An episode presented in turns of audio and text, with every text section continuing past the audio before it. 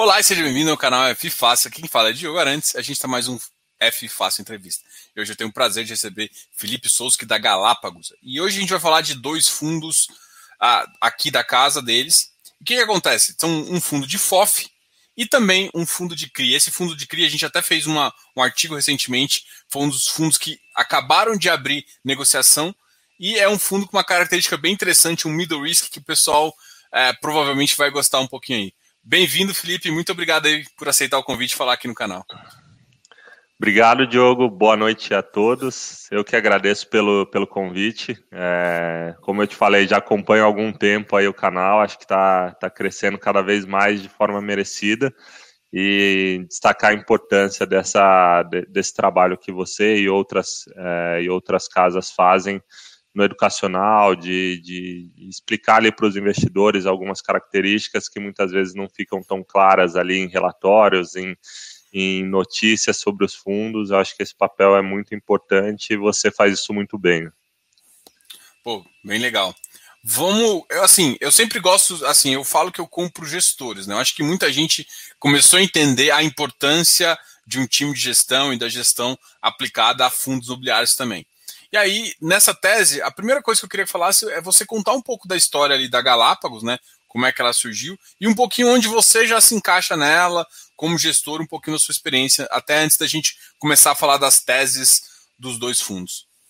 Não, legal. Até essa questão da importância da, da gestão, acho que ela é cada vez mais importante, né? Cada vez você vê menos fundos é, passivos, né? Os fundos de gestão passiva ali, onde você não tem a figura do gestor, e até em episódios como no início da pandemia, no ano passado, você teve a figura do gestor cada vez mais ativa, né? um gestor que acompanha muito mais o seu portfólio, por exemplo, em um fundo de CRI, você ter um acompanhamento de crédito no dia a dia ali tem, tem um, um valor muito grande, assim como nos, nos, nos fundos de imóveis, você estar próximo do seu locatário, conhecer o locatário, então é extremamente importante comprar a gestão, entender muito bem quem é o gestor do, do, do fundo que você está investindo, acompanhar de perto relatórios, acompanhar as lives que esse gestor faz. Então, essa, essa característica que você destacou, a gente corrobora totalmente aqui. Então, falando um pouquinho é, do, do meu histórico e aqui da Galápagos, eu estou no trabalho com fundos imobiliários praticamente toda a minha carreira porque eu comecei na, na B3, é, depois de passar por alguns estágios, eu, eu entrei na B3, é, no momento em que os fundos imobiliários estavam começando a ficar conhecidos. Já existiam, já tinha, é, já tinham alguns fundos no mercado, mas não, não era muito difundido. E ali, a partir de 2010, os fundos começaram a ganhar mais espaço, principalmente em, é, num contexto onde você tinha redução de taxa de juros, né? A gente teve ali é, em 2010 primeira vez que a, que a taxa Selic foi para um patamar de, um, de, de dois dígitos, né, de um dígito, você sempre teve acima disso, historicamente no Brasil, chegou ao mínimo de 7,25 ali, é, de uma forma não sustentável, né, a gente viu o que aconteceu no momento seguinte com, com inflação, é, e com a própria taxa de juros, mas foi um momento em que fundo, os fundos imobiliários começaram a surgir como uma alternativa é, de investimento efetiva da pessoa física ali, se comparado com CDBs, LCIs, LCAs, que, que o investidor não precisava, é, vamos dizer assim, sair muito do, da zona de conforto é, para ter um bom rendimento. E aí, naquele momento, os fundos imobiliários surgiram como uma alternativa é, de, de, de, um, de um investimento que o brasileiro gosta, né, que é o investimento em imóveis e com características que agradam bastante o investidor, que é você você conseguir trazer a liquidez ali para o meio do mercado secundário, você ter rendimento mensal, né, que é uma característica de quase todos os fundos imobiliários aqui é, no mercado.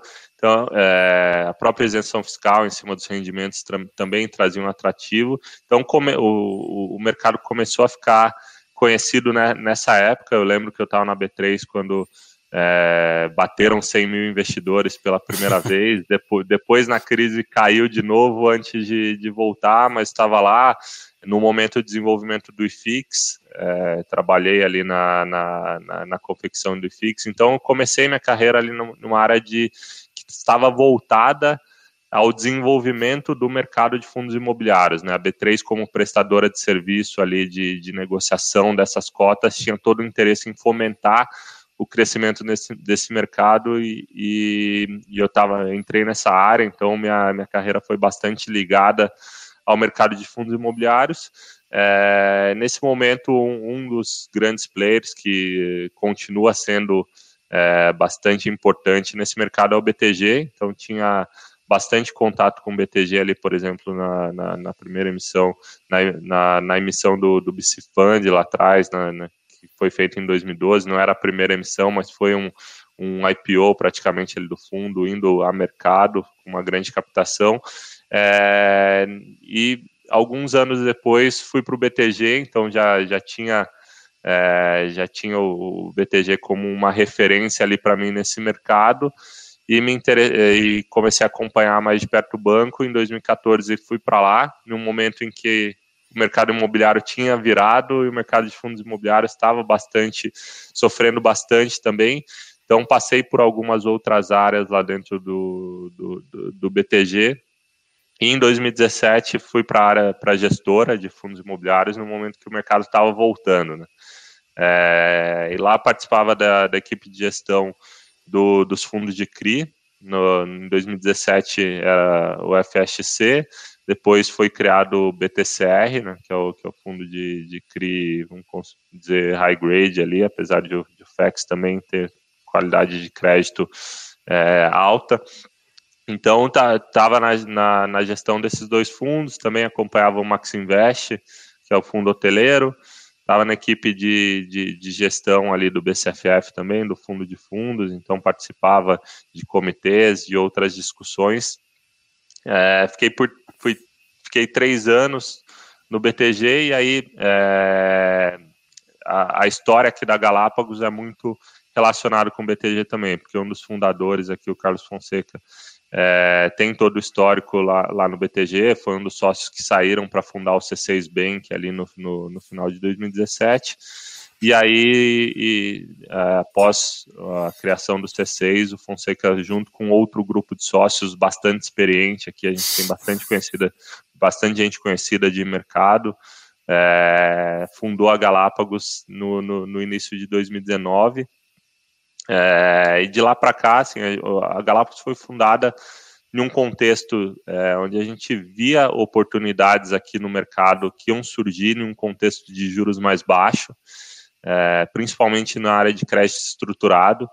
Então, a gente via que, a, que, a, que o mercado de LCI, LCA, CDB, própria poupança, ficaria cada vez mais em segundo plano no bolso de investidor e que uma área é, muito com, com bastante promissora era a área de crédito estruturado. Então, foi assim que, que a Galápagos começou, é, focada em algumas frentes de, de crédito estruturado é, como Home Equity, a gente tem uma plataforma própria aqui de, de Home Equity, que até a gente está tá, tá, tá fazendo uma primeira securitização de carteira, depois, quando a gente tiver isso ao mercado, a gente pode falar mais de detalhes também. É, a gente tem é, FDICs aqui voltados para o agronegócio, Venture Debt, que é o, o empréstimo para fintechs, muita gente fala do, do Venture Capital, né, que é, que é, o, que é você ter uma participação acionária ali em, em, startups, e aqui a gente faz a dívida para essas startups, então a gente tem um fundo voltado para isso, e várias outras frentes de crédito estruturado. Então, e aí, é, na, conversando aqui com, com, com, os principais sócios, fazia sentido a gente ter um fundo de CRI aqui na casa. Primeiro, porque a gente tinha uma esteira de originação pronta de ativos de qualidade dentro do, do, da, do nosso FDIC de home equity e outras esteiras aqui. Então, na, na originação de crédito estruturado, surgiam diversas oportunidades aqui ligadas ao mercado imobiliário também. Então, é, eu vim para cá no, no, no, começo do ano passado, um pouco antes aí do, do, do início da pandemia, com a visão, com é, o mandato aqui de, de, de, de, ser o responsável pelos fundos imobiliários aqui na, na Galápagos.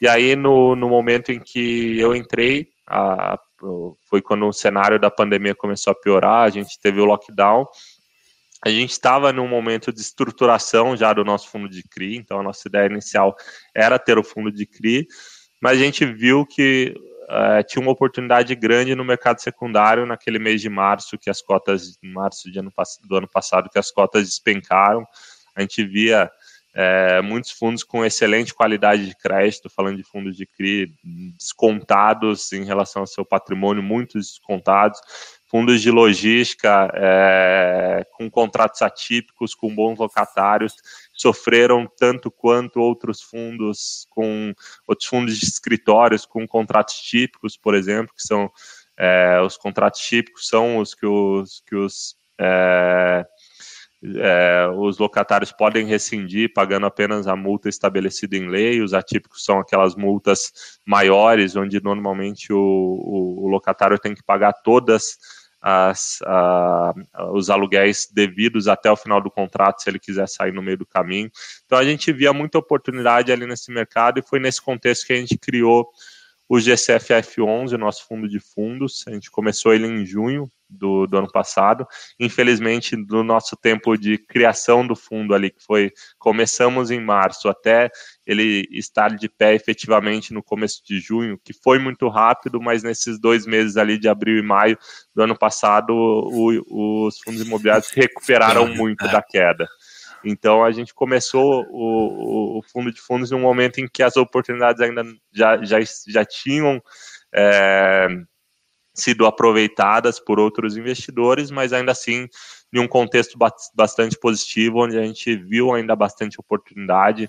Então a gente foi bastante feliz ali na, na escolha de, de, de criar o FOF naquele momento. É, a gente fez uma segunda emissão no, no, no GCFF em dezembro, que aí a, a, primeira emissão foi uma 476, né, que é aquela oferta pra, com esforços restritos, que é focada em investidores profissionais, onde você pode acessar até 70, 75 investidores e 50 podem adquirir efetivamente as cotas. Então, e aí, mas nossa ideia sempre foi pulverizar, trazer o investidor de varejo, abrir oportunidade para o investidor de varejo investir no fundo. E aí, no segundo semestre, em dezembro, a gente liquidou a segunda oferta, é, que também foi num momento muito positivo. A gente alocou tudo em alguns dias úteis ali, a nossa, nossa segunda emissão, que foi de, de 26 milhões. Então, a gente terminou o mês de dezembro 100% alocado e foi um mês positivo, o mês de dezembro do ano passado. Então, nossas alocações foram é, bastante positivas. E aí, de lá para cá, esse ano, é, a gente tem esse portfólio é, 100% alocado e o nosso foco aqui é bastante em giro de carteira ter um acompanhamento muito é, em tempo real ali de tudo que está acontecendo no mercado e uma análise muito consolidada de comparativa entre os fundos. Então, é, para qualquer fundo, a gente tem um preço definido de compra e um preço definido de venda. Então, a gente vê oportunidade ali a todo momento no mercado secundário e, e, e fica olhando muito relativo entre os fundos, né? que eu, um determinado fundo, eu gosto muito desse fundo a 108, mas se ele subir para 112, é, talvez tenha um outro fundo que esteja mais barato que ele. Então eu vou vender ele e, e entrar em outro fundo. Então a gente é, tem essa car característica de giro muito forte na carteira. A gente tem tido um resultado muito positivo de ganho de capital nos últimos meses. Quantos por cento mais ou menos está girando a carteira atualmente? É, por exemplo, no mês passado, é, entre compras e vendas, né, então somado as duas coisas, a gente girou praticamente 70% do, do PL. Então, se pegando o histórico ali da, da carteira, a gente tem um giro muito forte mesmo do, do PL, e muitas vezes é comprando e vendendo o mesmo fundo. Então, eu não, se olhar a minha posição, você vai, você vai falar, pô, o cara girou quase todas as posições, com um volume equivalente a quase todas as posições, mas a carteira continua igual a gente fica muito atento ali a oportunidades no dia a dia, apesar dos fundos imobiliários estarem ganhando bastante liquidez É, ainda existem muitos fundos não tão líquidos que surgem oportunidades é, de compra e venda na tela no dia a dia, então a gente tenta aproveitar muito bem essas oportunidades, que é o diferencial aqui que a gente considera quando eu falei de uma gestão cada vez mais ativa, é você ter um gestor fazendo isso para você como investidor, buscando um retorno diferenciado no, no, no dia a dia, para os investidores que não conseguem ali estar tá acompanhando o dia inteiro o mercado de fundos imobiliários, fazendo essa análise comparativa detalhada. Então, a gente tenta aqui trazer esses benefícios de ter uma gestão realmente ativa para o fundo de fundos também. E aí, comparando com outros fundos de fundos, a gente acha que isso é um diferencial bastante importante que a gente oferece aqui pelo nosso tamanho. A gente decidiu começar pequeno e continuar pequeno.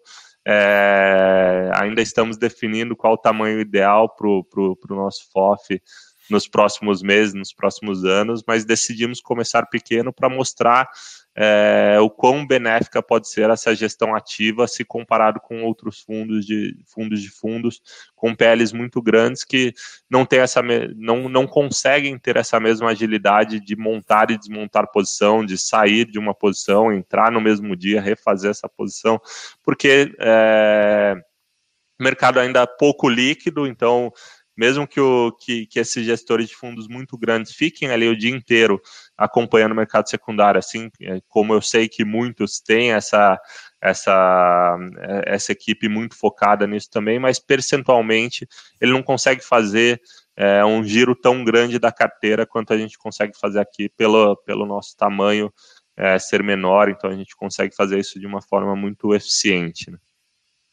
Bom, isso é bem legal, né? Então, o, você, você até falou assim, você ainda não tem exatamente definido o tamanho do fundo, mas ele é limitado, assim, a sua estratégia diferenciada, assim, é o giro de capital? É isso que fala assim, pô, é, para um cotista definir, pô, eu vou, eu vou selecionar vocês para, por exemplo, eu vou deixar a carteira, eu quero deixar 25, 20% da minha carteira para giro de capital. Esses 20% ele tem que colocar em você, mais ou menos isso? Que você, é esse cara que você quer?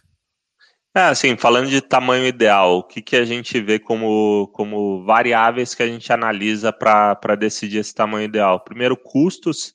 O fundo, é, apesar de os principais custos do, conhecidos dos fundos imobiliários serem variáveis, que é, o, que, é, que é a taxa de administração e gestão, que é um percentual do seu patrimônio. Então aí você fala, pô, mas se é um percentual do patrimônio, não faz diferença você ser grande ou pequeno, que você está cobrando mesmo 1% sobre o patrimônio. Mas aí entram algumas características, como a administração ela tem um mínimo mensal. Então é 1%, mas tem 20 mil reais mensal, por exemplo, é, como, como valor mínimo da taxa de administração. Então, se você tem um mínimo que acaba sendo maior do que o seu percentual, esse percentual de taxa de administração aumenta. E você tem outros custos fixos ali de manutenção do fundo, é, que, que, que, pesam ali de acordo com o seu tamanho. Então, tem é, um benefício de você aumentar o fundo de diluição de custo. Tem outros benefícios que é, a gente tenta trazer para o cotista aqui o mesmo benefício que um fundo grande tem, que é conseguir participar de ofertas restritas, então a gente, por meio de, de relacionamento com todas as casas, a gente acredita que está no, no, no, radar de, de praticamente todas é, as ofertas restritas aqui, então a gente consegue é, entrar em, nas mesmas oportunidades que os fundos grandes conseguem, tem alguns casos específicos onde os fundos grandes ancoram sozinhos algumas emissões, que a gente realmente fica de fora, isso a gente não consegue fazer pelo tamanho, então é, é uma diferença. E é, então a gente tenta trazer o, benefício dos grandes, mesmo sendo pequeno, pequeno, de entrar em ofertas restritas, a gestão ativa. Muitas vezes você fala, pô, o, o gestor de um fundo maior consegue ter uma equipe maior, mais pessoas focadas ali dentro, na, na, gestão do fundo. A gente, com é, um fundo pequeno, a gente acredita que tem um nível de acompanhamento de mercado, é, de busca de informações e de análise é, tão bom quanto equivalente a esses fundos grandes, então a gente consegue trazer esse, esse benefício sendo pequeno, ter uma, uma equipe tão qualificada quanto é, de fundos grandes, então a gente é, tem, obviamente, quanto, quanto mais PL tem, você, você tem mais taxa de gestão e consegue é, ter mais recursos internos, por exemplo, para acompanhar esse mercado. Então, são algumas variáveis que a gente analisa ali.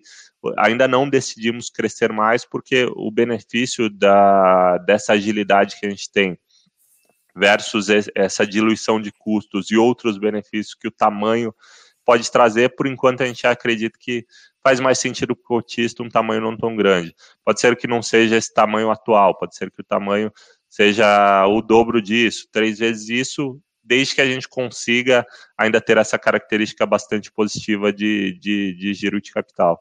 É sobre só, só de, é, de ganho de capital e giro é. da carteira. Aí sua segunda pergunta é se, se percentualmente, obviamente, eu não, não vou falar diretamente aqui de de decisão dos investidores, mas realmente a, a, gente tem uma característica que se difere de outros FOFs é, por essa gestão ativa. Então, convido a todos os investidores a acompanharem nosso relatório gerencial para ver essas características, o que a gente mostra ali no, no relatório gerencial, a gente tenta evidenciar de, de forma cada vez mais clara essa característica. Então, é, obviamente, essa é uma decisão é, pessoal de cada investidor, mas a gente acha que tem espaço para um, um, um, fundo é, como o nosso na carteira de, de, dos investidores, principalmente porque a gente sempre, é, desde o começo, também foi focado numa característica de qualidade de carteira. Então, muita gente fala, pô, mas está distribuindo, como está mostrando aí na tela, 11% de yield, é, pô, você só deve comprar fundos high yield ou fundos com alto risco, fundos de CRI high yield, e quando o cara vai ver a carteira, vai ver que é uma carteira concentrada em logística e, e fundos de CRI high grade, que são os fundos que a gente considera de melhor qualidade de crédito. Então o cara fala, pô, essa conta não, não fecha. Como que a gente consegue fazer isso? Com esse, com esse percentual, esse ganho de capital que a gente faz ali no mês a mês com esses giros da carteira, né? É, isso, inclusive, você consegue olhar no relatório aqui, enxergar a força que esse giro da carteira tem. Inclusive, você tem resultado acumulado e você tem ganhado muitos cotistas também, né? É, e isso tudo tem ajudado o fundo a, a ser um certo um destaque positivo aí no mercado, justamente porque realmente girar a carteira é uma coisa que, para quem conhece, realmente faz muito sentido. O tamanho de vocês ajuda ajuda bastante a fazer isso. Realmente eu acho, achei bem interessante aí. Aqui, ó, um, vamos aqui o resultado, resultado a distribuir, vocês deixam isso aqui, ó. Aqui tá, aqui tá naquela parte que você falou, né? É. Por exemplo. Até no, no anterior ali dá, dá para ver o, a composição. Sobe, sobe no gráfico anterior é. ali. Ali a gente quebra. Ó, as receitas do mês eu tive 75 centavos de ganho de capital e 63 centavos de rendimentos que os fundos imobiliários que eu invisto pagaram de, de rendimento para o FOF. Então a, a, composição ali, o percentual, a participação de ganho de capital é bem relevante na, na carteira. E aí a, a gente tem ali o, o ganho de capital a gente recolhe o imposto de renda, né? É uma pergunta que, que sempre fazem, pô, como que tá essa questão de, de imposto de renda? Ainda mais num fundo que gira é. tanto, assim. Vocês vão é, entrar também com aquele mandato de segurança? A gente, já entraram? A gente é, já já está já tá em discussão com o escritório que, que é o mesmo escritório que atende diversos fundos fundos de fundos. A gente está esperando acumular um pouco mais de, de imposto a restituir para fazer sentido ter o custo inicial. É um custo baixo, é, mas para a gente pagar esse custo inicial, dado que, é, que, que, que o fundo é pequeno, que é, a gente está tá, tá ainda estudando o momento ideal, mas já está tudo, tudo bem acordado. A gente em algum momento vai entrar com, com a medida administrativa aqui para restituição desse, desse imposto. Até a gente coloca ali quantos centavos a gente já recolheu ah, acho que está no, no, no, slide anterior ali, em cima do, do gráfico. No, no, esse é o do mês, a gente recolheu 15 centavos, mas é, vale ressaltar, a gente tem 77 centavos por cota de imposto é, recolhido. É. Então, é, é, é, algo positivo também para o cotista, que algum, hoje ele não, não vê isso dentro do fundo, está fora do patrimônio, mas tem é, pela jurisprudência que a gente tem visto diversos FOFs conseguirem recuperar e a gente tem expectativa de conseguir recuperar também. Agora, é eu, eu olho sua composição aqui, aí tem mais recebíveis e mais logísticos, né? E aí a, a minha tese, quando eu olho isso, é que assim, você realmente tem dois. É, o que você ataca, na verdade, são os fundos que o mercado acaba sendo mais líquido, né? Porque, por exemplo, quando eu, eu acompanho o mercado um pouquinho, não tanto quanto você, com certeza, mas basicamente assim, esse, tipo, para quem quer fazer trade, esses são o mercado. Por quê? Porque é o mercado que está mais tá variando o logístico tinha dado um atingido o pico, aí ainda está numa decisão, em, em, decisão, então tem um volume muito interessante, né? Se for olhar os, o volume dele, e também uh, e o recebíveis também, o recebíveis tem, tem ficado muito forte no mercado, cada vez mais captação, cada vez mais pessoas gostando por conta de yield, e aí a gente fala de todos os segmentos, né? High grade, middle risk, cada um se posicionando ali. Volume financeiro ah. é, o, é, um, é uma coisa que importa, por exemplo, ó, esse segmento, volume financeiro, tipo, os, porque o nosso mercado ainda 70% é, é cotista pessoa física. E, tipo, o que a pessoa física compra e vende, mesmo sendo errado, é, é o que você opera, basicamente, é isso, é, é onde você tem que estar tá para fazer o trade para ter volume, né? Exato, você tem que achar oportunidades ali onde você vê, onde você veja alguma precificação incorreta, né? Você tem que é, analisando comparativamente um fundo com outro, você achar que um está mais barato, o outro mais caro, é, fazer essa essa análise comparativa entre eles. E aí o, o, um ponto legal aqui, a gente gosta muito do setor de, de recebíveis para fazer isso porque é um setor onde é muito, você consegue ter muito mais informações, informações muito mais completas do que todos os outros setores. Por quê? Todos os dados de um CRI, eles são públicos. Você vai no, no site do agente fiduciário, você vai no, no, site da securitizadora, obrigatoriamente o termo de securitização, que é o, o documento onde estão todas as características desse CRI, ele tem que estar público. Então a gente consegue é, analisar todos os CRIs que cada um dos fundos tem e ter uma perspectiva de, de rendimento para esses fundos ao longo do tempo que a, a, gente consegue ser muito assertivo nisso.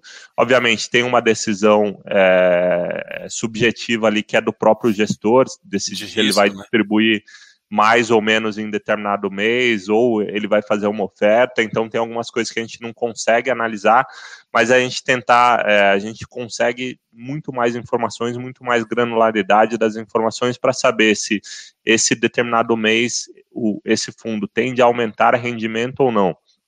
E, e também outra, outra característica que difere entre o administrador é como cada um dos administradores reconhece é, inflação, por exemplo, você, você é, ao longo do tempo você vai conhecendo como cada uma das administradoras trata isso, então isso é, é um ponto importante na, na, gestão ativa.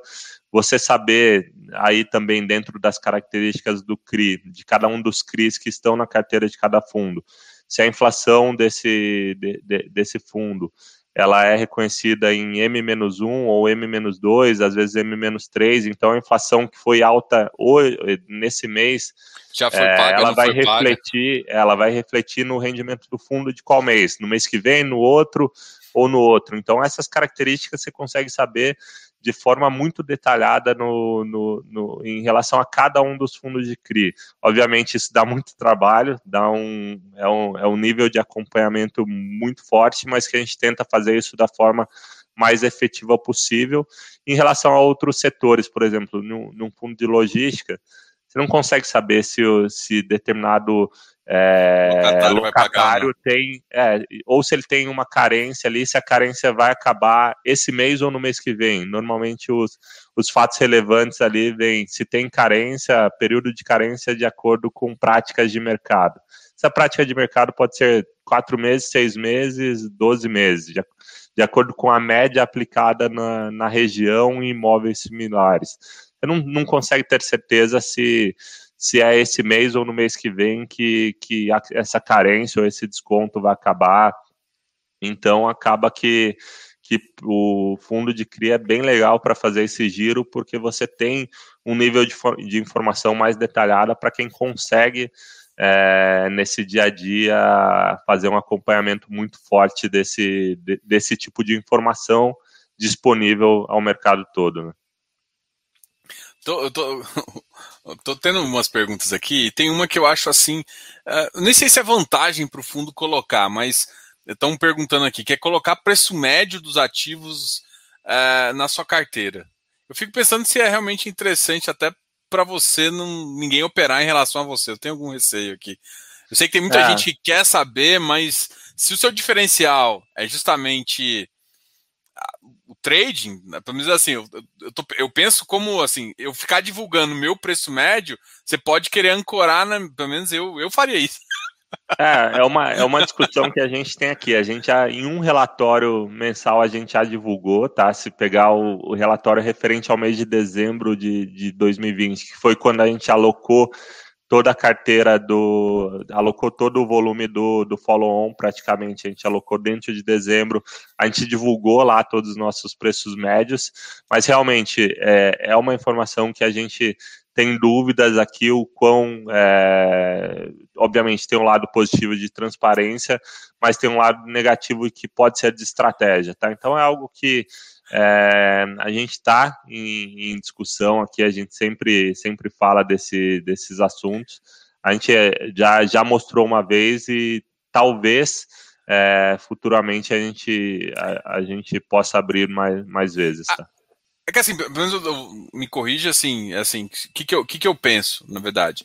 Se você tem posições mais estratégicas, posição de longo prazo, assim, eu quero fazer essa posição de longo prazo, aí eu acho que não faz diferença, né? Aí o, o, o cotista consegue ver o ganho e é interessante pra caramba.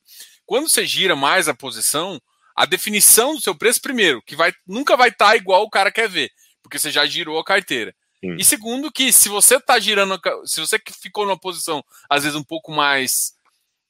um pouco pior, ele pode te atrapalhar. Não sei se você tem essa visão também. Qual que é a sua opinião quando você discute isso? É, assim, a, a, o nosso relatório gerencial, ele é, ele é referente ao mês anterior e a gente divulga rendimento somente no nono dia útil do mês. Então, obrigatoriamente, o nosso relatório já sai ali em torno do dia 15, é, que, que normalmente cai o nono dia útil do mês. Então, eu não tenho uma informação tão próxima do, do, do, final do mês anterior assim que seja um negócio atualizado. E você girando esse volume de carteira que a gente gira, é, pode ser uma informação que, que possa já estar defasada em relação ao mês anterior. Então, são, são alguns pontos que a gente traz aqui para discussão sempre que a gente fala ne, ne, nesse assunto, mas essa questão do, da defasagem é uma delas que a gente traz sempre para é, mas, mas, com certeza é um diferencial, né? Você colocar assim, realmente você mostra, você mostra para ver. Eu ainda, eu ainda não. Eu, é, assim, tem que ser bem. É, abrir o resultado e ver qual que eu, tem que deixar um tempo e ver se realmente isso tá podendo atrapalhar o fundo um pouquinho. Sim, sim. Mas eu acho que com o volume que o mercado tem e tal, eu acho que é difícil ainda ter essa, essa, esse aspecto negativo que você tem, por exemplo, de um FII abrir uma posição, alguma coisa assim, nesse sentido. Agora, é. falando. Você quer completar? Desculpa. Não, pode, pode seguir, pode seguir. Falando assim de, de, de, de setores, eu penso quando a gente, quando eu olho isso aqui, eu penso muito, por exemplo, ó, escritórios, eu vejo uma distorção muito grande também. Distorções enormes, às vezes, do preço de mercado. Só que eu não acho que a recuperação e o, quando o tempo, o mercado de que é um mercado não institucionalizado, o mercado de pessoas físicas, vai levar para isso. Então, shopping, eu, eu penso em, em, carregar por conta de um valuation que eu, fe, que eu, que eu faço, mas eu sei que o tempo que eu vou ter que colocar ele na minha carteira é maior. Então, se eu quero girar, eu diminuo.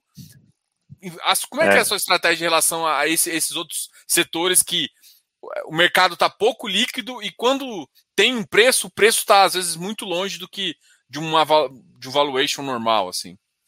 É, realmente, assim, a gente vê muita oportunidade nesses dois setores, a gente acha que tem muita coisa é, em preços atrativos e que olhando uma janela de tempo de um, dois anos, onde a gente acredita que já tenha é, pelo menos assim passado totalmente toda a questão da pandemia, a gente acha que tem muita oportunidade para fazer um retorno é, bastante positivo nesse prazo de um, dois anos ali montando uma posição agora. É, só que o, o, que a gente, na, na nossa visão aqui, o que a gente vai abrir mão de retorno potencial, deixando essa posição travada ali por um, dois anos para pegar esse retorno de 15, 20% que a gente acha que tem de desconto em determinado ativo, ele não compensa o, o, que eu tenho que abrir mão, que é ter o capital disponível para ficar girando. Então a gente analisa esses, esses, setores o tempo todo, a gente acha, é, pô, é, é, esse, esse fundo está com oportunidade, vamos entrar, não vamos. É, o que a gente vai tentar fazer é, é tentar acertar o momento de, de entrada. E, obviamente, pode ser que você perca ali totalmente o, esse momento e quando, quando, quando você entre já, já, já tenha subido, mas a gente é, tá, tá, tá esperando, montamos algumas posições menores ali no, no em alguns setores, a gente está com quase nada em, em, em, nesses setores que sofreram mais com a Covid, tentando esperar o momento certo de entrada para não, não ter esse, não ter que esperar tanto tempo para ter um retorno maior. Obviamente, assim, a, a, gente vê, acompanha a estratégia, inclusive, de, de outros fundos de fundos que estão muito posicionados nesse, nesse tipo de ativo, a gente acha que no, no longo prazo, no médio prazo, vão ser bastante bem sucedidos na, na, na estratégia, porque a gente vê oportunidades mesmo, é, e aí falando de fundamentos do, do setor imobiliário, você analisar custo de reposição, você analisar é, padrão construtivo do ativo, qual, qual, qual, qual o valor intrínseco daquele ativo que está dentro do fundo, se ele realmente o valor patrimonial que que, que, que está na, naquele fundo, que muitas vezes o preço de mercado está descontado a esse patrimonial, esse patrimonial re, realmente reflete o valor desses ativos, a gente tem toda essa análise por aqui, a gente acha que tem muita oportunidade mesmo, porque a gente acha que nesse momento o, o, o que a gente abre mão ao montar uma posição muito grande nesses setores, buscando esse retorno de médio prazo, a gente pode abrir mão de algumas oportunidades melhores no curto prazo nessa, nesses trades que a gente faz. Então a gente fica discutindo bastante esse, esses tópicos aqui no dia a dia, tentando é, acertar o momento de entrada. Pode ser que daqui a alguns meses a gente volte aqui nessa live para falar e essa foto é, seja completamente diferente, até por essa, por essa agilidade que a gente tem aqui de, de montar e desmontar a posição. Pode ser que de um mês para o outro a gente vire a mão e, e, e acredite aqui no que, era, que é o momento certo de se posicionar em escritórios nos fundos que a gente vê maior potencial de retorno. A gente consegue fazer isso muito rápido. Então. Inclusive, a minha pergunta agora é o seguinte: por exemplo, a shopping aqui Quase zero, zero. Zero, zero. E aí, vai pegar um ralizinho do, do, dos shoppings ali em, daqui a um, dois meses, quando a recuperação. Não sei se é daqui a um, dois meses, se é daqui três, seis meses, ou se a gente não vai pegar porque aconteceu tão rápido que quando, quando a gente viu não, não, não, não entrou não e já passou. Mas é, é, a gente acompanha muito de perto o setor. É, a gente acredita que essa recuperação vem, a gente está teve aqui um momento muito difícil da, da pandemia, mas os números devagar estão melhorando, né? A gente está aí batendo recorde de vacinação em, em, alguns dias, então a gente acredita que, que tem uma perspectiva boa aí no, no, no médio prazo. Enquanto isso, a gente tenta decidir aqui esse momento certo de, de entrada para pegar esse, essa alta que vai ter, assim, para a gente estar tá claro que, que, que, alguns, alguns fundos vão ter uma, um, uma melhora de preços ali pelo nível de desconto atual que estão. Difícil Pô, é, é, exatamente acertar esse momento. É, eu tô, tô, sentindo que você não quer contar para a galera aqui o quando vai ser essa, esse negócio. Eu, eu escuto alguns gestores de, de, de mercado de ação e eu escuto alguns gestores de mercados imobiliários. É muito engraçada a diferença, né? Porque o cara, o cara do mercado acionário, ele, é ele tem um otimismo assim na garganta, basicamente, né? O cara, não, dois meses, começa a comprar, comprar, comprar. E o, o cara do fundo imobiliário é mais focado em fluxo, né? Pô, enquanto o fluxo não voltar, pô, shopping tem estacionamento. Então, assim, enquanto eu não enxergar realmente um fluxo positivo, eu não vou entrar nesse trade. É isso mesmo ou, quem que você acha que é mais corajoso? Não, eu, eu acho que inclusive dentro do, dos fundos de fundos imobiliários você tem outros gestores ali muito convictos de, de, de, de posições em shoppings e, e posições em escritórios, por exemplo. Então a gente acompanha também essa, essas conversas com, com outros. Então, dentro dos próprios fundos imobiliários, dos fundos de fundos imobiliários, dentro dos gestores, você tem essas diferenciações aqui bem bem fortes de, de, de, de, estratégia, né? Eu acho que é muito mais decisão de estratégia, porque se você tem, por exemplo, um FOF muito grande em relação a é, de um patrimônio muito grande, você não consegue ficar fazendo esses giros. Então você tem que entrar numa posição que ao longo de um período ali vai te dar um retorno mais alto versus ficar girando ali para um, FOF que é muito grande, ele não consegue fazer esse giro ser relevante para o seu resultado. Então ele muitas vezes tem que ser convicto de uma posição, acreditar muito nela e, e, e tentar estimar um retorno num, num prazo maior, num prazo de 12, 24 meses aqui, e aí sim esse cara vai bater o pé ali, sempre vai estar tá defendendo essa posição que ele montou, né? Uma outra coisa que um, fundo, fundo de vocês, vocês pensam em fazer, por exemplo, posição vendida para aumentar ganho? Como é que você vê essa, essa, essa questão assim? Por exemplo, um fundo de vocês já faz sentido, às vezes o mercado deu uma caidinha ali desde que fechou, né? Tomar algumas posições vendidas em, talvez até em shopping, por exemplo, ou num outro segmento que, que faça sentido. Vocês pensam nisso? Já viu, já sofreu algum problema operacional com isso? Ah, a gente, é, desde que foi liberado, até eu nem, nem comentei, mas eu tava, quando eu estava na B3, foi quando esse assunto começou a ser discutido. Então foram vários anos até você até conseguirmos ter essa, essa ferramenta disponível para o mercado. E todo mundo é, e todo mundo achou, pô, agora temos é, a opção de, de, de, de, vender fundos imobiliários, de entrar vendido em fundos imobiliários, isso vai mudar completamente o, o, o, patamar da indústria.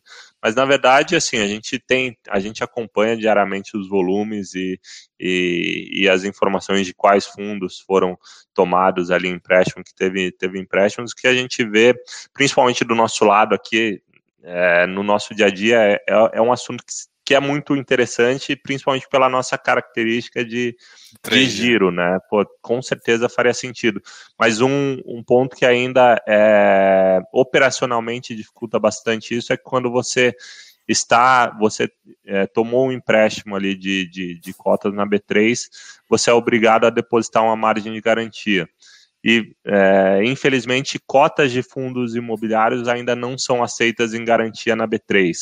Então você tem que depositar outras garantias. Quais são outras garantias aceitas? Títulos públicos, dinheiro efetivamente, recursos efetivamente. Então, é, na, na, nossa, é, no, no, nosso, na nossa análise de operações aqui, você, onde a gente tem aqui o tempo todo o, o PL 100% investido. Então, a, a gente ali, no, por exemplo, no final do mês tinha 3% em caixa, mas porque naquele dia a gente girou alguma coisa, mas no nosso, no nosso dia a dia aqui a gente está com sempre praticamente 100% do PL investido. Então, eu não tenho nada de recurso parado para depositar margem. Então, se eu for fazer uma operação vendida, eu tenho que separar uma parte de, desse recurso para comprar, por exemplo, uma LFT é, para depositar em margem. Essa LFT tem um rendimento é, um, bem abaixo do, do nível dos fundos imobiliários, então a gente tem que colocar na, na conta, além do próprio custo do aluguel. A gente ainda vê custos muito exorbitantes aqui que dificultam bastante essa conta. Então, enquanto a gente tiver essas dificuldades operacionais, a gente acredita que esse, que esse volume não vai ser tão, tão forte. A gente sabe que a, que a, que a entrada a aceitação de cotas de fundos na B3 está em discussão, a aceitação em garantia de cotas de fundos imobiliários está em discussão lá dentro, já passou por, por algumas fases lá dentro e pode ser que em breve a gente tenha novidade, mas por enquanto ainda não dá. Mas são algumas questões que o mercado vai evoluindo. Acho que a gente está no, no caminho certo. Teve aqui a, a já Primeira tem a disponibilidade de fazer o, o short, acho que isso é importante, mas a, o, o, mercado ao longo do tempo vai evoluindo e a gente quer sempre estar tá, é, acompanhando de perto e aproveitando essas oportunidades que, que, que vão ter, né? É. O que acontece é que hoje em dia quem está aproveitando isso não é os FOFs, né? Quem, tá, quem consegue aproveitar alguma, alguma estratégia assim é mais fundos multimercados que tem um, uma, uma, parte de crédito, é, alguma coisa que a é. B3 aceita, ou uma ação que a B3 aceita.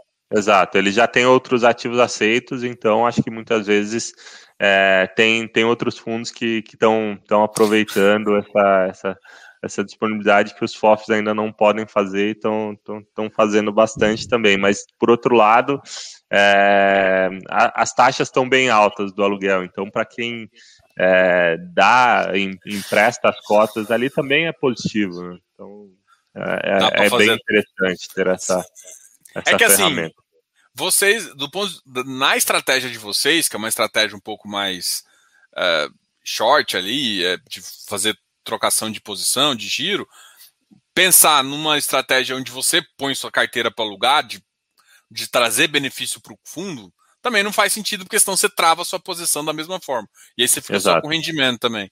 Então Exato. você ainda não. É, ainda não está. A gente passa cotações, então a gente está em contato com, com os intermediadores dessas operações. Quando tem alguma oportunidade, a gente passa o nosso preço.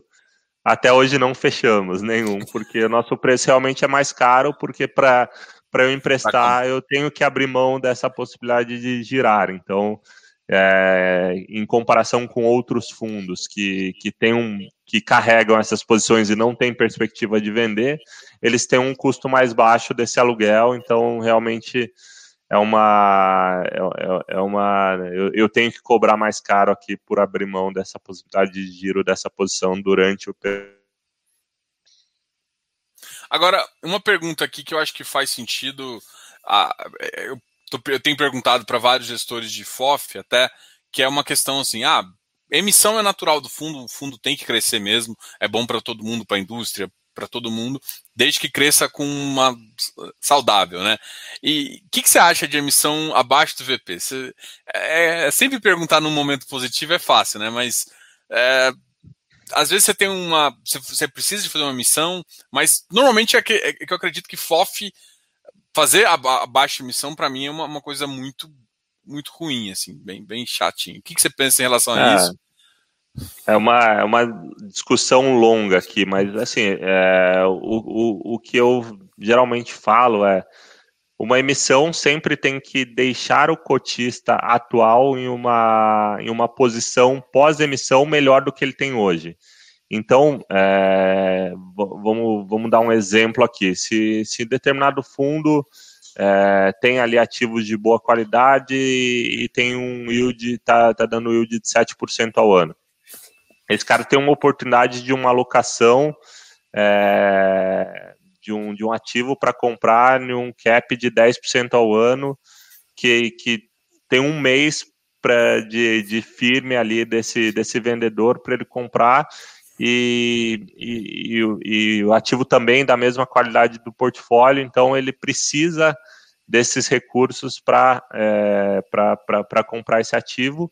E a posição do investidor atual, mesmo se ele não entrar é, no, no, no, na emissão, ele vai ser diluído, mas ainda assim, ele posteriormente à emissão, ele ainda vai ter uma posição melhor do que ele tinha antes, ou seja, ele tem um fundo com yield melhor, com um patrimonial maior, porque você pode estar emitindo abaixo de patrimônio, mas para comprar um ativo que, que você está pagando abaixo do valor justo desse ativo. Então, quando você reavaliar esse ativo ao patrimonial, a posição desse investidor que não participou da oferta, que foi diluído, daqui um ano ela vai estar tá melhor, ou daqui um mês ela vai estar tá, vai tá melhor. Então, existe uma, uma hipótese onde eu falo que a emissão do a, abaixo, abaixo do valor patrimonial do ainda deixa o investidor numa posição melhor. Mas essa discussão, a gente tem visto muitos casos aqui, principalmente de custo de emissão, mais emissão abaixo de VP, com desconto em relação ao valor de mercado. É, o, que, o que a gente sempre fala é que os cotistas são os, os donos do fundo, né? O, o gestor ou administrador são prestadores de serviço, então os cotistas conseguem regular isso. Então, muitas vezes a gente vê é, ah, essa, essa taxa de, de, de, emissão, essa, esse fee de, de emissão aqui, que é, que é a taxa cobrada na, no, no, momento da oferta, está muito alto, mas vou entrar do mesmo jeito porque está descontado em relação ao mercado. Você está simplesmente é, apoiando, a... apoiando essa prática. Então, o, o, o cotista ele tem o poder aqui é, de, de regular esse mercado para as melhores práticas. Então, se você tem uma emissão abaixo do VP e está desconfortável com isso, ou se você tem uma emissão com, com custo muito alto que você não acha justo, a melhor forma de, de, de, de é, emitir a sua visão sobre isso é, é não comprando. E o mercado fazendo, o mercado todo fazendo isso, automaticamente é, você vai inibir essa prática e, e, os gestores não vão fazer. Então, é muito mais o cotista, o investidor ali, é, ter, ter consciência que ele, que ele é o dono do fundo. O, o, gestor é um prestador de serviço de algo que ele é dono e se, se ele não estiver satisfeito com, com determinada decisão tomada, ele pode expressar isso. No caso das emissões, a melhor forma de fazer isso é não entrando. Então, é uma discussão complexa. Tem casos onde, a, é, como eu falei, a emissão pode ser positiva. No FOF, realmente é, é complexo, porque você normalmente não tem um pipeline definido, a não ser que seja um FOF que esteja ancorando um determinado outro fundo, esse outro fundo é, é, tem uma perspectiva muito positiva. Então, é, é, é complexa mesmo a, a, discussão. Legal, mas esse, no fundo de vocês, o que, que vocês acham? Você ainda... A gente, ah, assim, a gente não, não, não, não fez nenhuma emissão, tá abaixo, a gente não está no nosso radar fazer. É, mas assim, é, é, sempre uma discussão, por exemplo, se, se, por exemplo, eu tenho custos fixos que estão pesando demais no fundo. Se eu fizer uma emissão pequena, só para cotista, é, esse cotista e o fundo crescer um pouco, diluindo esses custos fixos esse cotista vai estar numa posição melhor ou pior depois disso? Assim, não está no nosso radar fazer, tá? É, é, algo que, que a gente discute aqui, principalmente acompanhando o mercado todo, então tá, é, tá, tá, tá, tá bastante em, em discussão aqui é, dentro de casa, não é algo que a gente esteja planejando fazer, mas assim, é essa discussão tentar trazer o, me, o melhor é, a melhor posição para o cotista. Então é sempre pensar, pô, o cotista que não exerceu a preferência, que não entrou na oferta, ele vai estar numa posição pior depois da emissão? Se, se, um, se um fundo dobrou de tamanho, ele tem o tamanho, a, o patrimônio dele é 100, só dando um exemplo aqui bem esdrúxulo, mas se ele tem um patrimônio patrimonial de 100, ele dobrou o tamanho do, do fundo emitindo a 50. O cotista que não entrou, a, a cota dele depois vai valer 75. Então, obviamente, ele está numa posição pior. Então, isso, é, esse cenário onde o cotista atual fique numa posição pior após a emissão, a gente não vai fazer, tá? Entendi. Não, agora vamos falar um pouquinho do GCRI, porque até senão não vai nem dar tempo. Mas é o seguinte, é, GCRI é um fundo novo, uma estratégia de CRI aí. Eu, eu, eu costumo classificar para o pessoal aqui que me segue como um middle risk, né? Ah, ele está mais ou menos numa inflação mais 7,97, 7,95, alguma coisa nessa faixa. É, como é que vocês. Qual que é a estratégia de vocês? Inclusive, teve gente até que perguntou aqui se vocês vão fazer o Felipe Bastos. Se vocês pretendem fazer a mesma estratégia é, em relação ao GCRI, fazendo giro de carteira de, de CRIs, né? Sim, é bem, bem legal a pergunta, porque é exatamente o que a gente pretende fazer, tá? É, então, eu, eu, contei a história, vou, entrei na história do, do fundo de fundos, quando eu falei que vim para cá e aí o mercado trouxe oportunidades para a gente montar o fundo de fundos naquele momento. Então, deixamos o fundo de CRI temporariamente de lado, mas como eu, eu contei o histórico aqui da casa voltado para crédito estruturado, é uma estratégia que faz total sentido para a gente, pelo nível de, de, de capacidade aqui da, da, equipe de estruturação dessas operações, de, de conhecimento e análise de crédito. Então, sempre foi algo que estava no nosso radar e a gente é, durante esses últimos meses, até a criação do fundo, a gente tentou buscar ali qual seria o formato mais positivo é, para o mercado de iniciar esse fundo de CRI. É como a emissão 400, que é a emissão para o varejo todo, onde você tem 4% de custo, então o cotista coloca 100 reais, mas na verdade ele tem um patrimônio de 96, você vai receber esses 96 de patrimônio e vai alocar isso ao longo do tempo, então você tem um período de alocação onde os recursos ficam em caixa, as operações de CRI são operações de crédito que demandam é, do diligence, né, uma diligência muito grande em cima dos devedores, em cima das garantias, então tudo isso pode atrasar, pode aumentar o seu prazo de alocação, uma operação que estava planejada no seu pipeline pode não sair. Então, a gente foi discutindo todos esses aspectos é, que a gente via no mercado como algo não tão positivo assim para o cotista, porque a longo prazo, obviamente, pode, é, após a alocação, o, o, fundo pode ir muito bem, mas do, se você olhar um período de tempo ali, pode não ter sido tão positivo assim. É, e a gente decidiu seguir por outro caminho. A gente decidiu seguir por uma oferta 476 também, assim como a gente iniciou o nosso fundo de, de, de fundos, a gente iniciou o nosso fundo de CRI por meio de uma oferta 476, voltada para investidores institucionais que a gente conseguiu eliminar com isso? Primeiro, custos. Então, eu não tenho o custo, o principal custo das ofertas, se vocês olharem o, o, prospecto de, de cada um dos fundos, o principal custo no, normalmente é o fee de colocação, é a taxa de colocação que é paga para o intermediário que vendeu o, o fundo para o investidor final, as corretoras é, que repassam isso eventualmente para a gente autônomo.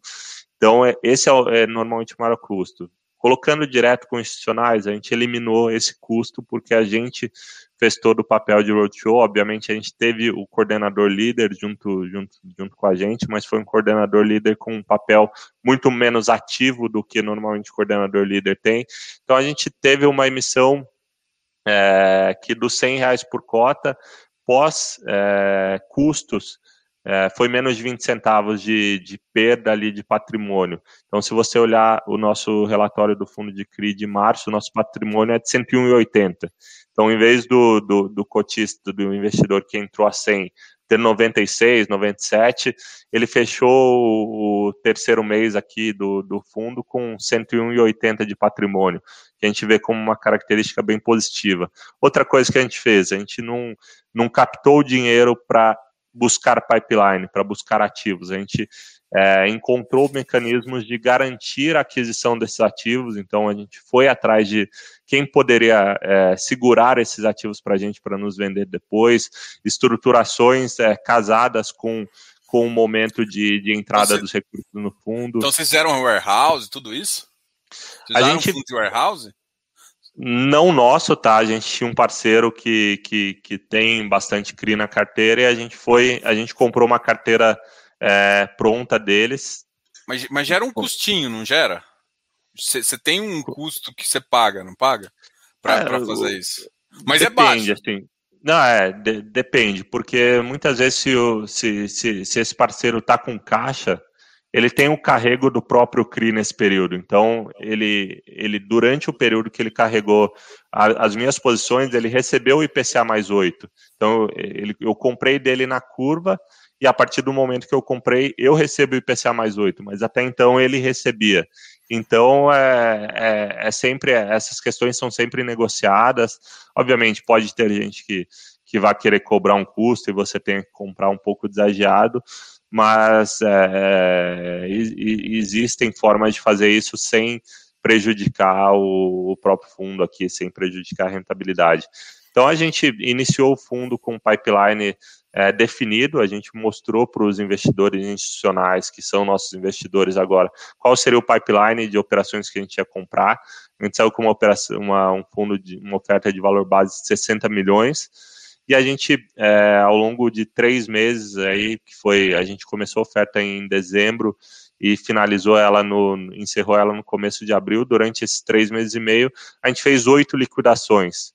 Por que oito liquidações? Para casar é, a entrada de recursos no fundo com o investimento do, do caixa. Então a gente é, teve uma ineficiência ali de ter recursos parados em caixa muito baixo.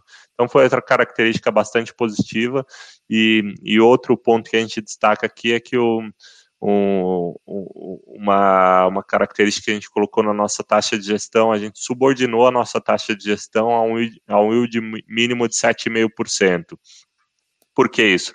A gente sabe que a gente tem uma capacidade aqui de originação, de geração de yield, pro, de resultado para os investidores bastante positiva. Então a gente acredita que consegue manter um patamar bastante positivo aqui e se em determinado mês, se, se a gente teve uma oscilação é, negativa aqui dos resultados do fundo, por qualquer motivo que seja, a gente vai participar junto com os investidores de, dessa oscilação. Eu também vou perder a minha taxa de gestão ali em determinado mês para participar junto nessa oscilação negativa que a gente não pretende ter, mas é um mercado de renda variável aqui, então tem, então, tem um risco. Então, mais ou menos, só, só para entender, é, você basicamente, você não, isso não é visto anualizado, né? Só para acho que o Potista entender. Você pega o seu dividend yield, pega uma cota mensal, anualiza ela e compara com essa base. Se não, se não atingir no mínimo 7,5, você tá junto ali e aí você não você diminui a sua, a sua a sua cota, a sua, a sua gestão até para ele poder cobrar, é mais ou menos isso. Isso Perfeito. tem prazo definido por um ano, dois no, anos? Nos primeiros 12 meses. Nos primeiros 12 meses 12 do meses. fundo. Então tem, tem um período pela frente aí que, que, que, que, a gente continua com, com essa regra valendo, tá? Com, só que assim, beleza, aqui você está com benchmark aqui de PCA mais IMA B, é, mas, por exemplo, hoje você tem uma carteira aí de, pensando num, numa, no IPCA de 4,5, que eu estou pensando baixo, tem 3,5 pensar em 4,5, que eu acho que é uma tese interessante. Você tem basicamente mais ou menos o que você está pagando aqui, 12%. O que, que, seria como objetivo de entrega do fundo? assim? Qual que seria o yield target? Ah, uma coisa na faixa de 11% a 12%. É, o que, que o cotista, quando entra no fundo, tem que mais ou menos esperar? É, o que até é, sobre a taxa de, a taxa de performance. Até que tomar cuidado com essa pergunta, porque você não pode é, exatamente exato. prometer. É mais assim, é só para dar uma ideia de bem que vocês querem é, chegar. Porque é muito assim, eu, eu, eu, gosto de quando você fala assim, IPCA mais yield uma, B, uma B5. Mas é difícil para quando coloca. No, se você não analisar isso, é difícil para o investidor entender essa relação, até para você entender o benchmark ali. É, só só para explicar primeiro qual o racional dessa taxa de performance. Tá? O que, que é o yield do IMAB 5?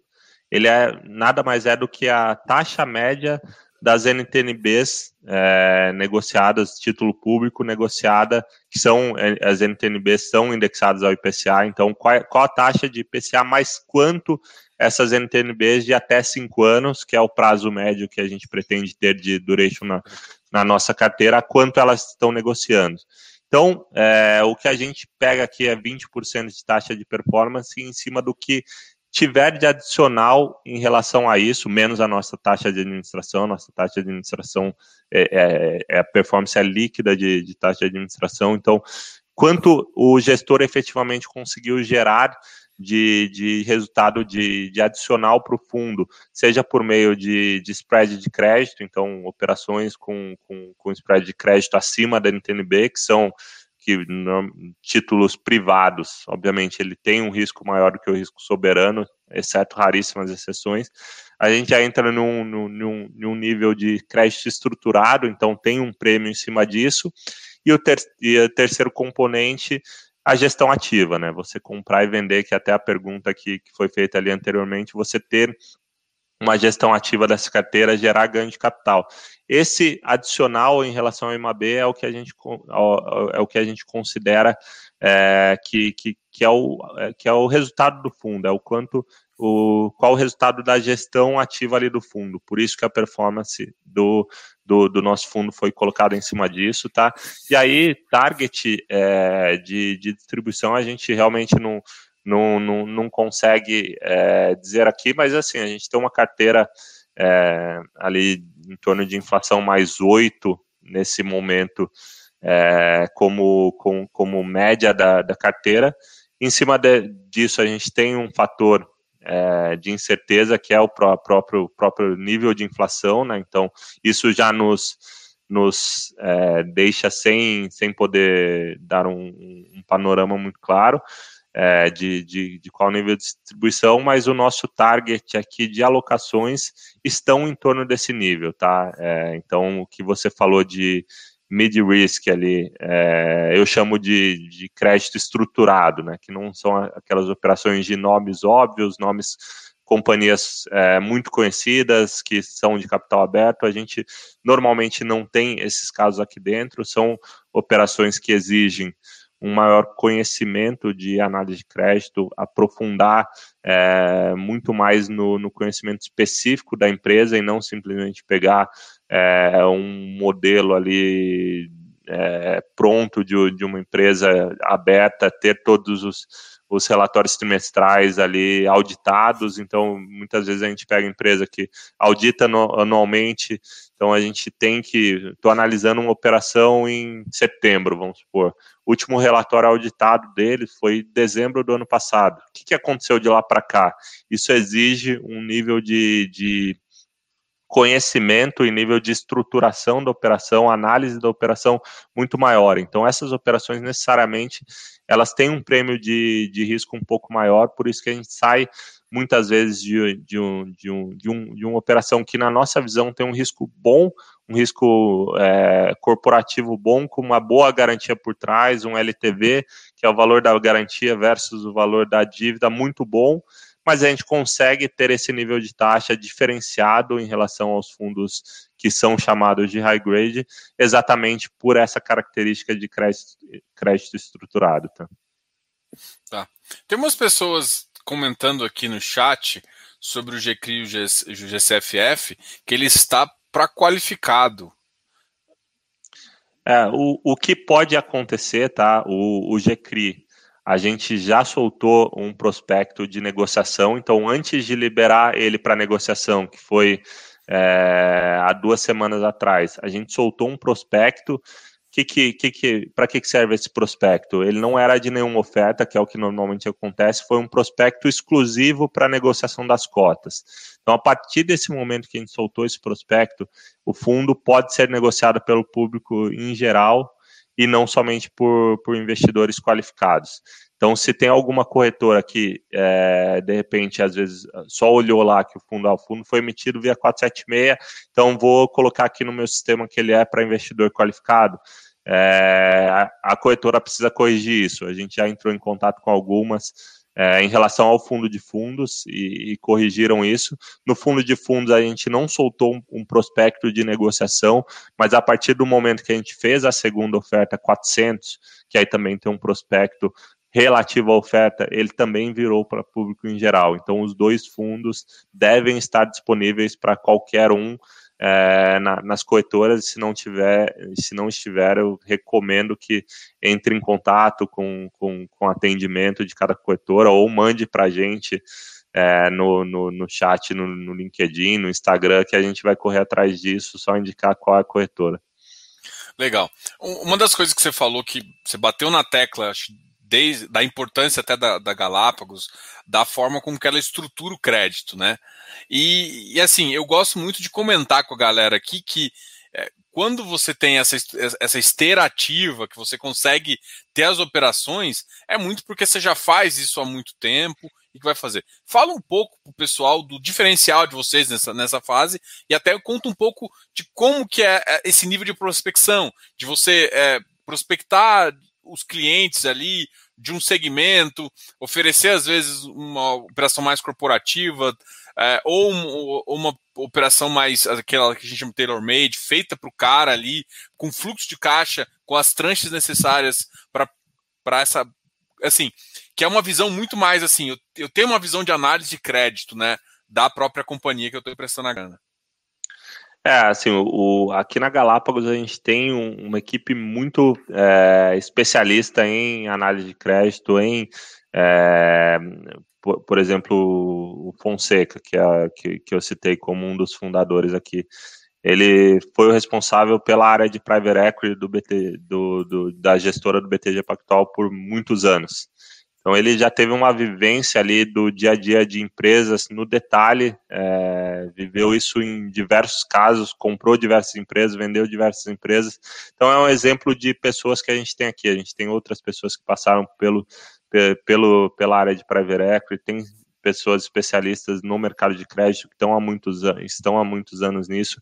Então, é uma equipe que é, tem bastante experiência nisso. Eu acho que o mercado de crédito ele, ele passa muito pela experiência, ter vivido é, casos positivos, casos negativos, é, ganha, vai ganhando experiência porque somente você tem ali toda a teoria do, de, por trás de análise de crédito, inclusive tem, tem o, CFA, que tem uma parte muito focada em, em análise de crédito, mas na, na, na, na, acho que a prática ela te traz uma, uma, uma experiência muito grande de, de análise, de você é, conhecer a empresa, de estar junto com a empresa, quais é, monitoramentos após a operação você vai fazer. Então, esse, essa é uma característica muito importante, até é, convido todo mundo a entrar no nosso site, é, conhecer ali o histórico de todos os, os sócios e, e, e, funcionários aqui da Galápagos. Isso é uma característica importante sobre é, originação dos ativos. A gente tem é, uma, uma característica, característica importante aqui de parceria. A gente tem muitos parceiros, inclusive companhias direto. A gente fez uma, uma operação recentemente é, que, que a companhia virou um grande parceiro nosso, já que está é, tá saindo de uma outra operação que ele tem uma opção mais barata de crédito, porque é, gostou da nossa agilidade, gostou da forma como a gente tratou é, a, a, a, estruturação da operação junto com eles. Então, são várias características aqui que a gente considera bastante positivas em relação à forma como a gente, a gente trata os nossos parceiros aqui em relação a crédito, tá?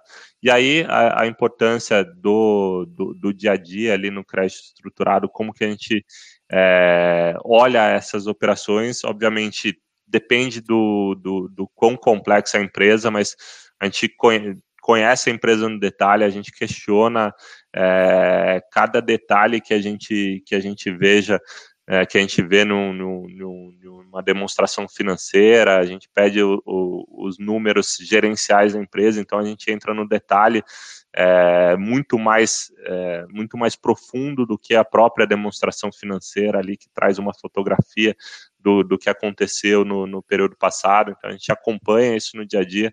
Acho que são várias características aqui que são importantes para você conseguir sair de um nicho de um, de um crédito high grade, de um crédito de companhias é, abertas, conhecidas, com informações trimestrais auditadas, informações bastante públicas, para ir para um nicho de crédito estruturado, onde existe uma demanda de, de acompanhamento, de conhecimento e de análise muito mais detalhada. Ah, legal.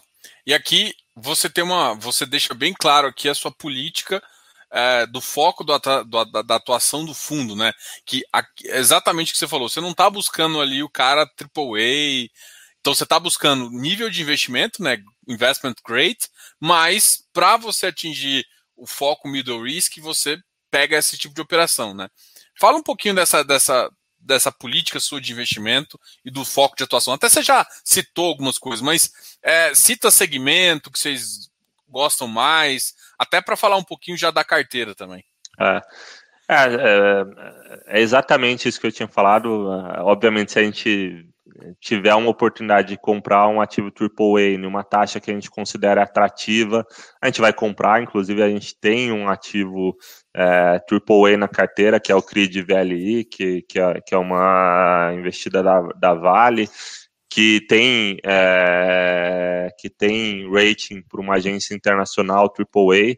Então, foi uma oportunidade que a gente viu, compramos, temos é, visão de mercado de que a taxa deveria ser muito menor do que a gente comprou. A gente comprou na curva que era 5,80. A gente acredita que a, que a taxa dela está bastante abaixo disso, inclusive é um potencial ganho de capital que a gente tem para fazer dentro do fundo nessa, nesse contexto de gestão ativa, mas o nosso foco vai estar em empresas é, muitas vezes menores que não têm acesso hoje ao mercado de capitais, então muitas vezes a gente fala com empresas que nunca emitiram um CRI, uma debenture, uma operação, ela está é, ela é dependente do, do sistema bancário, e o sistema bancário muitas vezes é, não atende 100% o, o, a necessidade ali da empresa, e a gente consegue entrar como, como um, é, um facilitador ali de acesso dessa empresa ao, ao mercado de capitais. Então, a gente, é, em relação a setores, hoje a gente tem uma visão muito positiva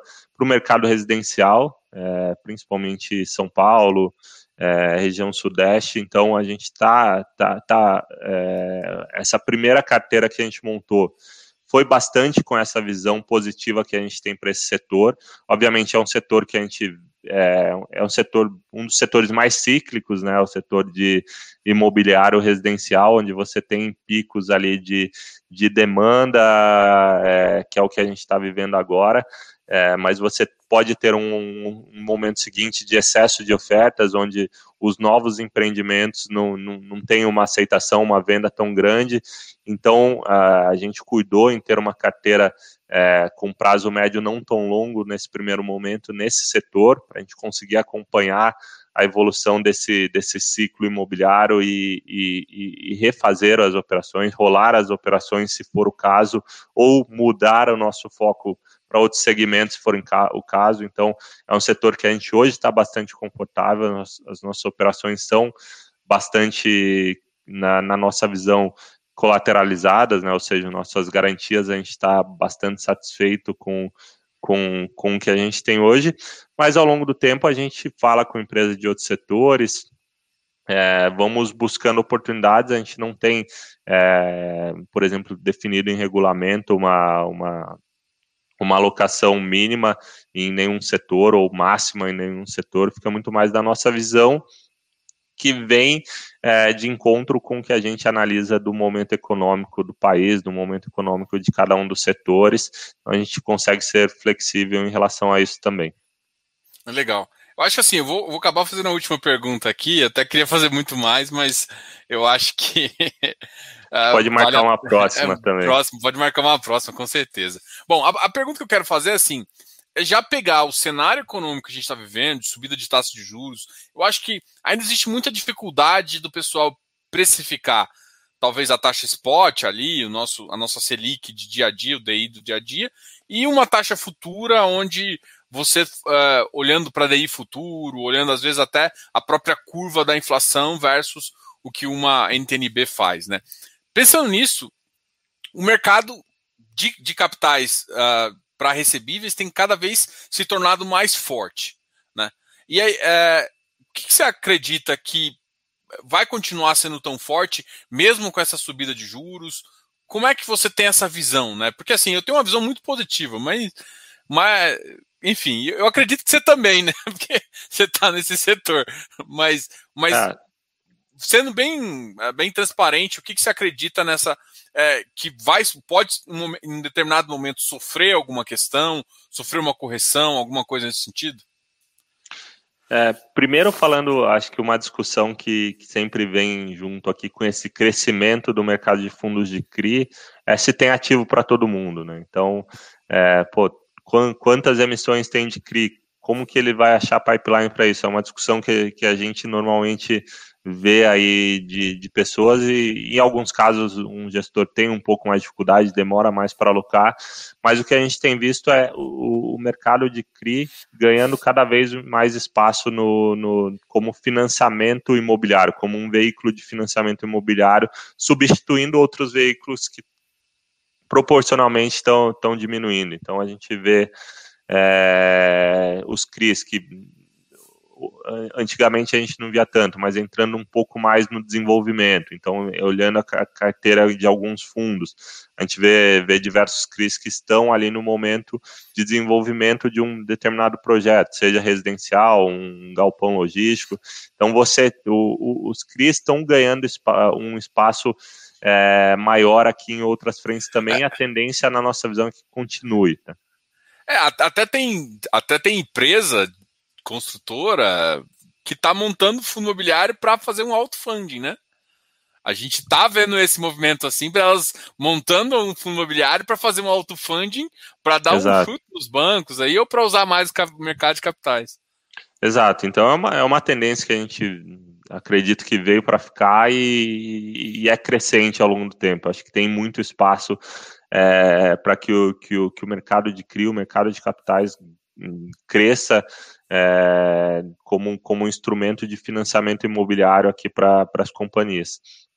Falando especificamente do nível de taxa de juros, eu acho que o, que o mercado de, de dos recebíveis, é, dentre é, os, os, os, setores dos fundos imobiliários. Eu acho que é o consegue se adaptar mais rápido a um cenário de taxa de juros mais altas, tá? Não é algo que, nesse momento, até voltando para o meu chapéu de fundo de fundos, a gente acha que essa, essa alta projetada para a Selic para esses é, até o final do ano, para esse ciclo. A gente acha positivo, tá? A gente acha que continua dentro de um patamar é, positivo para os fundos imobiliários, lembrando do que, a, que, a, que alguns né? anos atrás, exato, a gente tinha teve um momento de, de boom dos fundos imobiliários onde por, porque a Selic veio para um dígito. Então, a gente acredita que subindo ali para um patamar 5, 6, um pouco acima disso, ainda é muito positivo para os fundos imobiliários em geral, mas para os fundos de CRI especificamente, é, você tem uma característica positiva, obviamente, dos CRIs, dos fundos mais indexados ao DI, que não é o nosso caso e não é o caso de muitos que estão fazendo bastante sucesso agora pelo patamar da, da inflação. Mas a gente acredita que é, você tendo um, um, nível de spread de crédito saudável ali em relação às operações, você, é, você hoje, se, se a gente pegar uma NTNB 2030, ela está em torno ali dos 4%.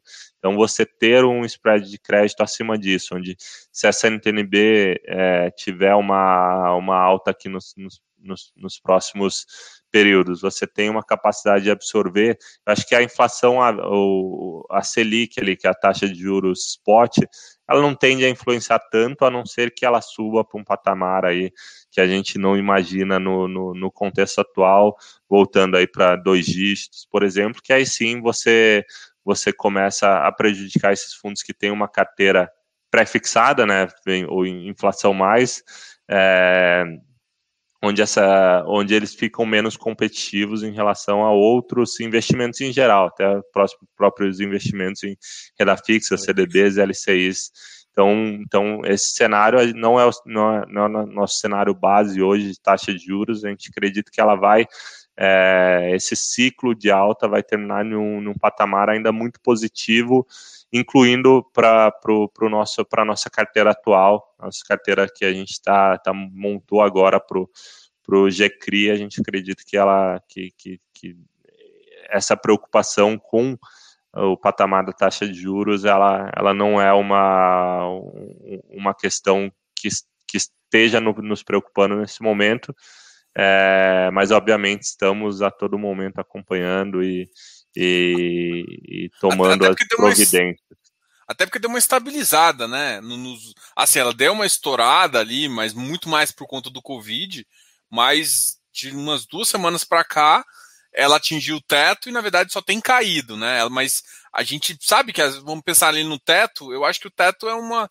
ainda é confortável pensando num, em 10 anos, mais ou menos, é confortável você pensar em algo em torno de 8, 8,5, né? Exato, é a nossa visão também. É, assim, o, o, o, é, dando o exemplo aqui dos fundos de CRI high grade, por exemplo, que a gente começou a ver um nível de spread muito baixo das operações. Foi até um pouco da nossa tomada de decisão de fugir um pouco do, do high grade puro ali e um pouco para o crédito estruturado, a gente em determinado momento viu que as taxas estavam muito amassadas, ou seja, o seu spread de crédito estava muito muito baixo ali por causa de um mercado mais aquecido, ou seja, você tem é, muita gente procurando, muitos gestores ali precisando alocar recursos. Então a gente saiu um pouco desse, de, de, desse mercado, focou um pouco no crédito estruturado, porque a gente via mais gordura em relação a, a uma projeção aqui de, de aumento da Selic, que, que a gente sabia que ia vir, né? O patamar de 2% estava completamente fora do, do, do correto para a nossa economia, tanto é que a taxa de juros real, né, descontada a inflação, estava negativa, chegou a ser uma a mais negativa do, do mundo em um determinado período. Então, realmente era algo que estava no nosso radar e a gente já, já entrou nesse mercado pensando exatamente nisso.